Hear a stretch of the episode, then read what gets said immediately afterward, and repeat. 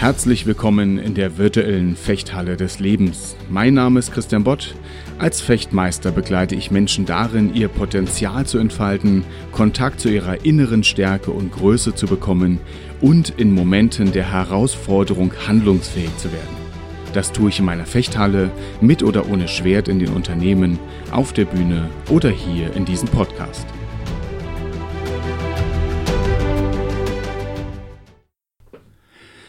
Bist du ein selbstkritischer Mensch?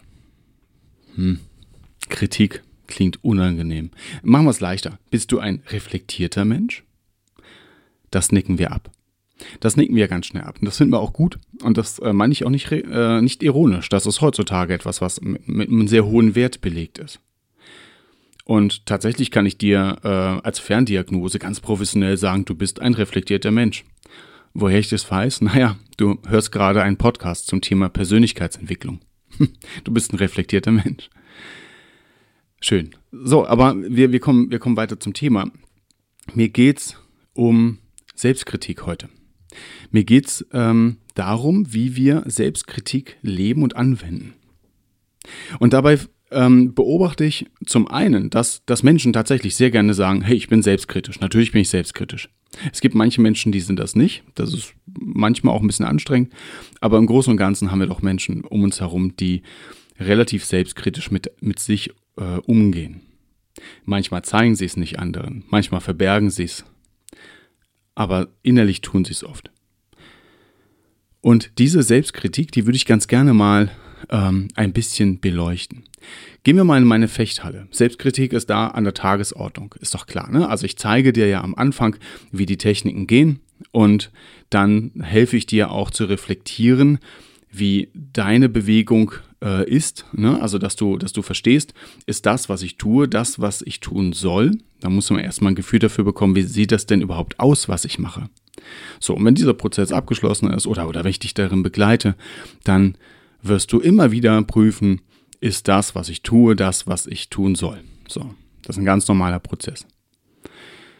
In diesem Trainingsalltag, da kommen äh, ganz am Anfang, wenn Fechter oder Fechterin in die Halle kommen, das erste Mal oder die ersten Wochen oder Monate, dann kommen sie in zwei verschiedenen Zuständen in der Halle. Es gibt so vier Lernstufen, auf die können wir ein andermal eingehen. Zwei davon sind, Stufe 1, ich weiß nicht, dass ich fast nichts kann.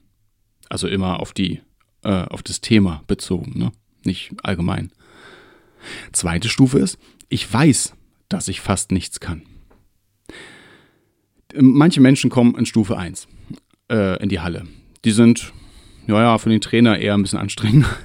ähm, und für sich selbst äh, haben sie erstmal noch keinen Lernerfolg. Weil, warum? Weil sie erstmal gar nicht wissen, dass sie was äh, dazulernen dürfen.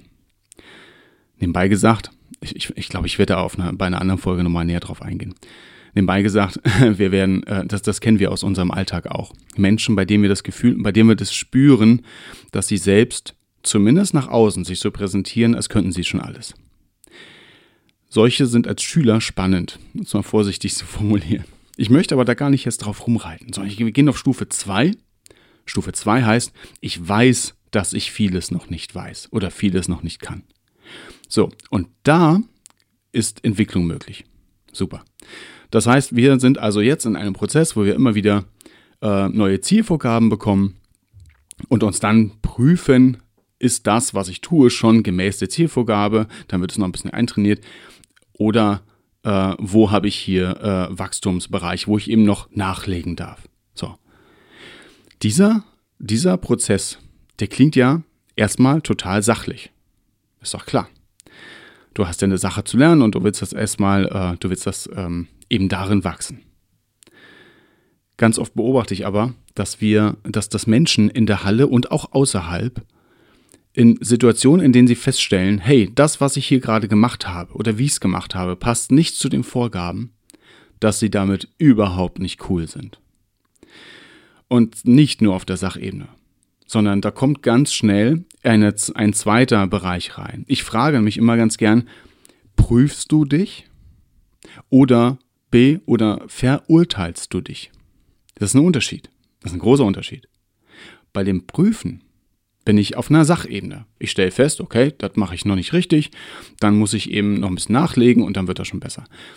Aber sehr oft viele Menschen, ähm, ich würde fast sogar behaupten, äh, beinahe wir alle, also ich, ich habe noch keinen kennengelernt, bei dem es nicht so immer mal wieder passiert, mich eingeschlossen. Viele Menschen verurteilen sich dann dafür, dass sie das noch nicht können. Ähm, je, das wird stärker, je häufiger man feststellt, dass man in der gleichen Sache immer noch den Fehler macht. Dann wird das noch ein bisschen intensiver. Manchmal aber auch schon in den ersten Mal, manchmal auch schon in der ersten Trainingsstunde, wo du ja noch nichts können kannst. Unmöglich.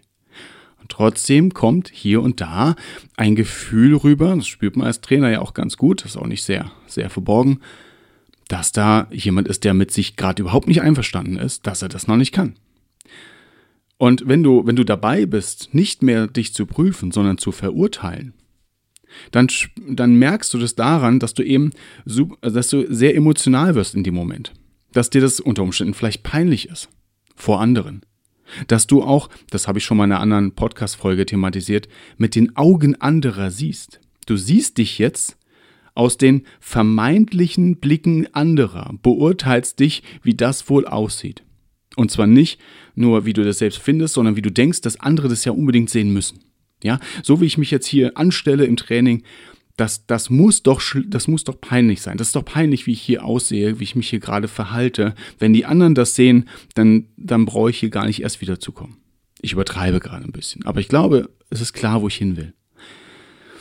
Und dieser, dieser Bereich, da, da müssen wir ganz vorsichtig sein, weil das, das klingt jetzt zwar so, so übertrieben, das schleicht sich aber ein. Ich habe gesagt, ne, je, öfter die, je öfter du was in der gleichen Sache falsch machst, desto schneller kommt dieser Prozess. Und das muss natürlich nicht nur sein, dass du dich vor den Augen anderer peinlich berührt fühlst, das kann auch einfach sein, dass du mit dir selbst mit der Zeit richtig wütend wirst. Und das beobachte ich gar nicht selten. Diese Wut, das, das muss jetzt sich nicht immer körperlich äußern. Aber das ist ein, ähm, das ist etwas, wo, wo Menschen einfach wütend darüber sind, dass sie das noch nicht hinkriegen. Manche sind auch nicht wütend, die sind dann einfach traurig.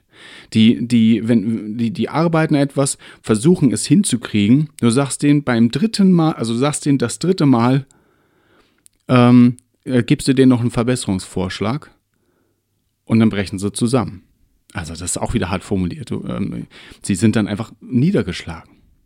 Und das, und das, ähm, das kannst du so, so vorsichtig formulieren, wie du willst, wenn, der, wenn innerlich das so aufgestellt ist, dass du einfach schnell Erfolge bei dir sehen musst, weil du sonst einfach äh, ja wütend auf dich bist oder traurig wirst oder dich selbst einfach wieder als jemanden empfindest, der, der nie richtig was hinkriegt oder was auch immer, dann, ähm, dann hast du kaum eine Chance, dich äh, mehr als zweimal zu prüfen.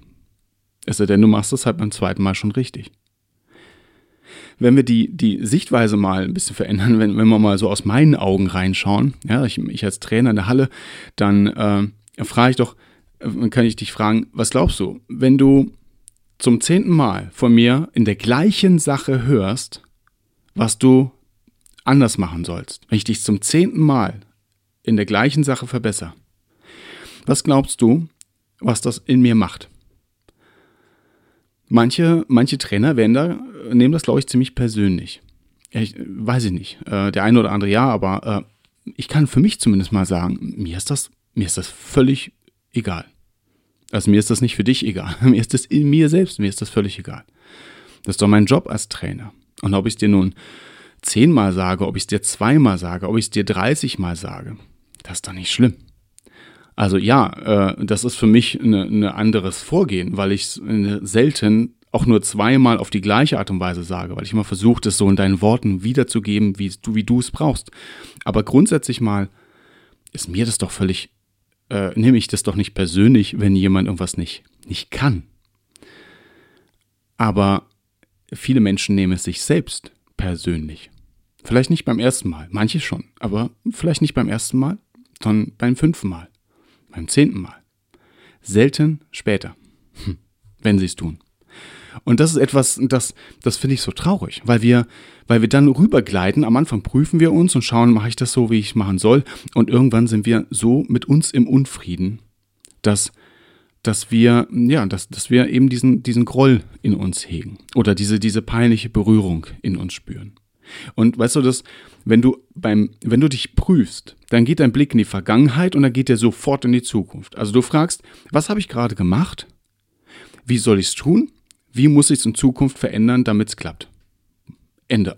Dann, dann geht's los. Ja, Emotion abgeschlossen, Gedankengang abgeschlossen, jetzt weißt du, was du tun sollst und dann geht's los. Nebenbei gesagt, wenn die Zielvorgabe nicht klar ist, dann ist eine Prüfung gar nicht möglich. Dann, spätestens dann, kommt die Hand in der Halle hoch und jemand fragt, kannst du es mir nochmal sagen, wie es sein soll? Wenn aber eine Verurteilung kommt, dann bleibt dein Blick in der Vergangenheit. Dann guckst du dir an, wie habe ich es gemacht? Ah, zum dritten Mal schon, zum fünften Mal schon. Oder, ach, schon wieder kann ich was richtig, äh, nicht richtig. Du bleibst daran haften. Und wenn du lang genug in diesem Vergangenheitssumpf drin bleibst und dann nach vorne gehst in die Zukunft, um es zu machen, dann klebt das so an dir, dann kannst du es unter Umständen auch gar nicht mehr umsetzen. Dann, dann gehst du ran mit dem Gedanken, das hatte ich auch schon mal thematisiert, ich versuche es jetzt anders zu machen. Ich versuche es jetzt so zu machen, wie ich es machen soll, aber es wird wahrscheinlich wieder nicht klappen, weil es hat ja vorhin schon nicht geklappt. Und dann bist du in so einem destruktiven ähm, in so einem destruktiven Kreislauf. Und da, daran kann man ganz gut äh, erkennen, hey, du bist gerade dabei, dich zu verurteilen. Und das ist etwas, ähm, das, das ist nicht mit, mit dem Erkennen, dass du das tust, ist das noch nicht ausgeschaltet. Aber man darf als erstes für sich feststellen, hoppla, ich bin hier ähm, nicht mehr derjenige, der sich kritisch betrachtet. Denn ähm, worum es mir geht, ist, diese Automatismen aufzulösen und wir empfinden Selbstkritik als etwas sehr Wertvolles. Wir sagen sehr gern, ja, ich bin ein selbstkritischer Mensch. Und manchmal meinen wir damit aber, ohne das vielleicht selbst zu wissen, ja, ich bin ein Mensch, der sich anguckt, beurteilt und sich dafür manchmal fertig macht, dass er noch nicht perfekt ist. Jetzt übertrieben formuliert. Und doch gar nicht so weit am Ziel vorbeigeschossen. Ich mache mich in keinster Weise gerade darüber lustig. Im Gegenteil.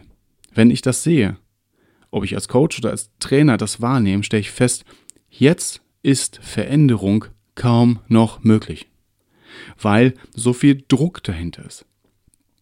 Und ich höre auch oft Menschen, die sagen, ich kann unter Druck am besten arbeiten. Ja, mag es sein, dass du ein bisschen Zeitdruck bekommst. Ne? Da wird man sagen, ich, ich gebe dir eine Deadline und die sporn dich an. Dann könnt, sag doch einfach, ich kann unter Ansporn am besten arbeiten. Hm? Weil Druck Druck, ja, das, das, das kommt nicht von hinten. Das ist nicht etwas, was dich pusht. Druck kommt von oben. Das drückt dich runter. Und ich weiß nicht, ich habe noch keinen Sprinter gesehen, der mit 40 Kilo Rucksack schneller läuft als ohne. Druck hilft nicht. Schub hilft, ja. Wenn du eine Rakete Schub machst, dann hebt die ab. Wenn du Rakete Druck machst, dann explodiert die oder fällt um. Jedenfalls hebt sie nicht ab. Ja, wir nennen das Nutzlast. Und die Nutzlast in einer Rakete, die darf nur eine gewisse, eine gewisse Menge haben, ansonsten hebt das Ding einfach nicht ab. Und wir sagen, oh, ich bin jemand, der unter Druck am besten arbeitet. Quatsch, du bist jemand, der unter Schub am besten arbeitet. Das tun wir alle.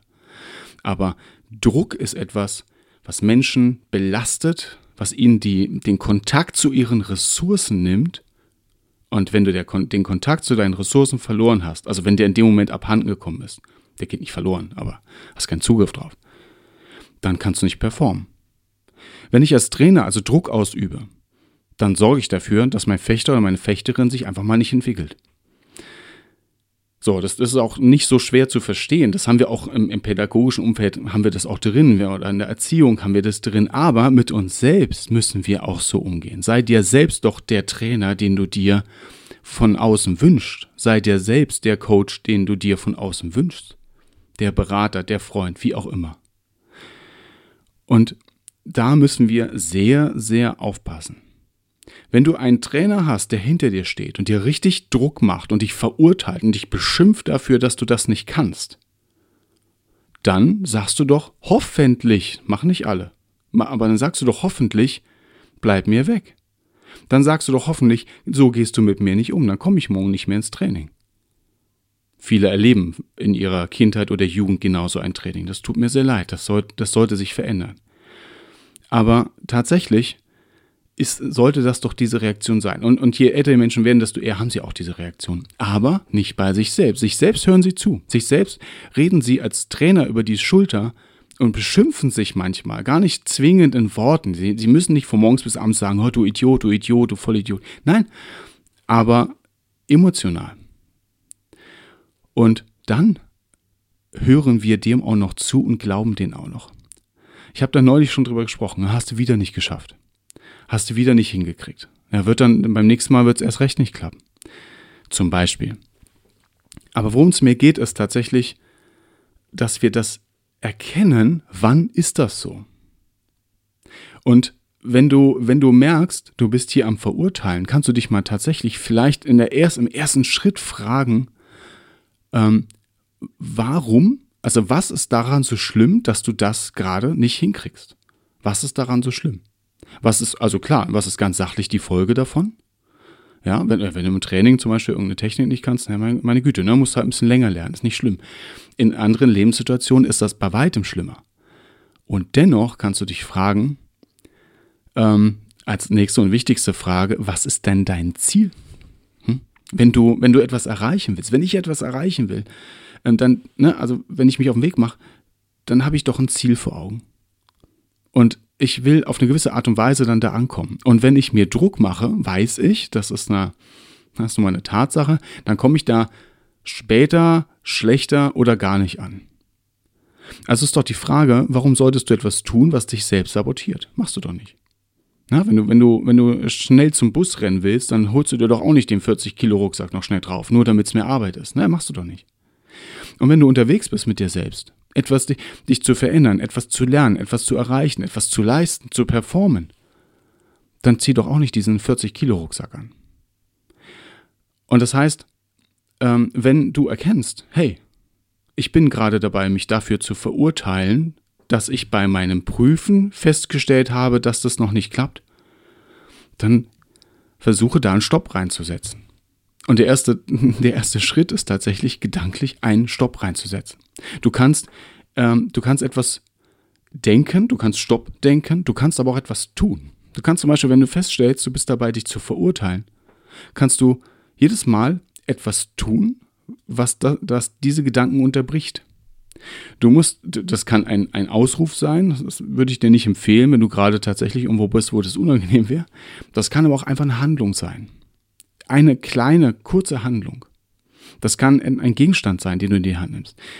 Das kann etwas sein, was dich immer wieder daran erinnert, nicht diesen Gedanken weitergehen.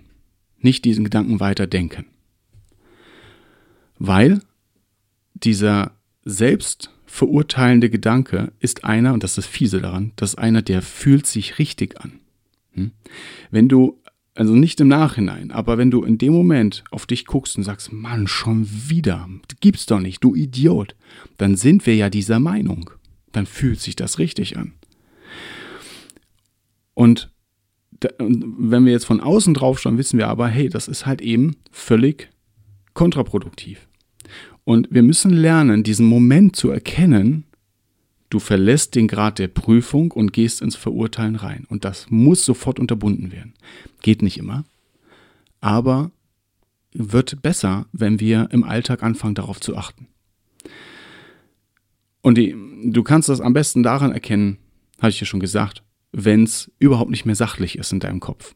Wenn die Emotionen in der Vergangenheit sind, die Gedanken in der Vergangenheit sind und negativ sind.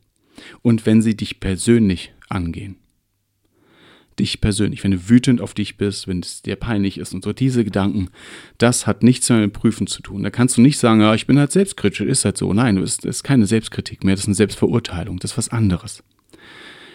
Und hier an der Stelle also von mir der Aufruf, erkenne, wann Prüfen aufhört, wann Kritik aufhört und Verurteilung beginnt.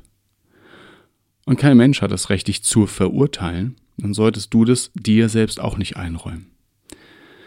Oder sollten, um das mal ein bisschen weniger mit Zeigefinger zu sagen, sollten wir uns das selbst auch nicht einräumen. Ja, das war mein Appell, Appell diese Woche zum Thema Prüfen oder Verurteilen. Prüfst du noch oder verurteilst du schon? Ich freue mich weiterhin auf euer Feedback über, äh, also per E-Mail an podcast.christianbott.de ich freue mich äh, über Anregungen, was dir die, was für Gedanken diese Folge in dir auslöst, was für andere Themen du dir wünschst. Ähm, an der Stelle auch vielen, vielen Dank für all euer positives Feedback oder eure, eure Anregungen. Das äh, ist mega wertvoll und ähm, ja, macht mir, macht mir noch mehr Spaß, an dem Podcast mit euch zu sein. Ich wünsche eine gute Zeit. Ich wünsche dir viel Prüfen und kein Verurteilen. Und bis dahin, alles Gute, dein Trainer und Coach Christian Bott.